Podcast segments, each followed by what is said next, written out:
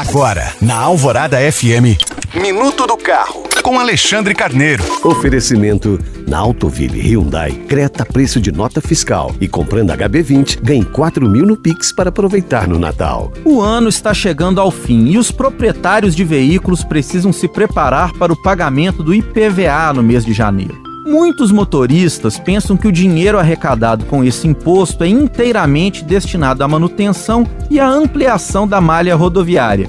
Mas, na verdade, o montante também tem várias outras destinações. Os estados, inclusive Minas Gerais, devem encaminhar 20% dos recursos arrecadados com o IPVA para o Fundo de Manutenção e Desenvolvimento da Educação Básica, o Fundeb já o valor restante, que corresponde a 80% do total, é igualmente dividido entre o Caixa Único do Estado e os municípios nos quais os veículos estão emplacados.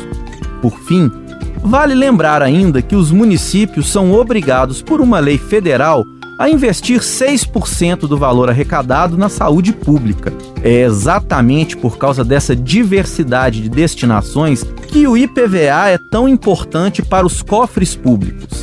A estimativa da Secretaria de Estado da Fazenda de Minas Gerais é que só esse imposto vai gerar uma arrecadação de 10,6 bilhões de reais em 2024. Lembrando que você pode baixar esse e outros podcasts pelo site alvoradafm.com.br. Eu sou Alexandre Carneiro para a Rádio Alvorada.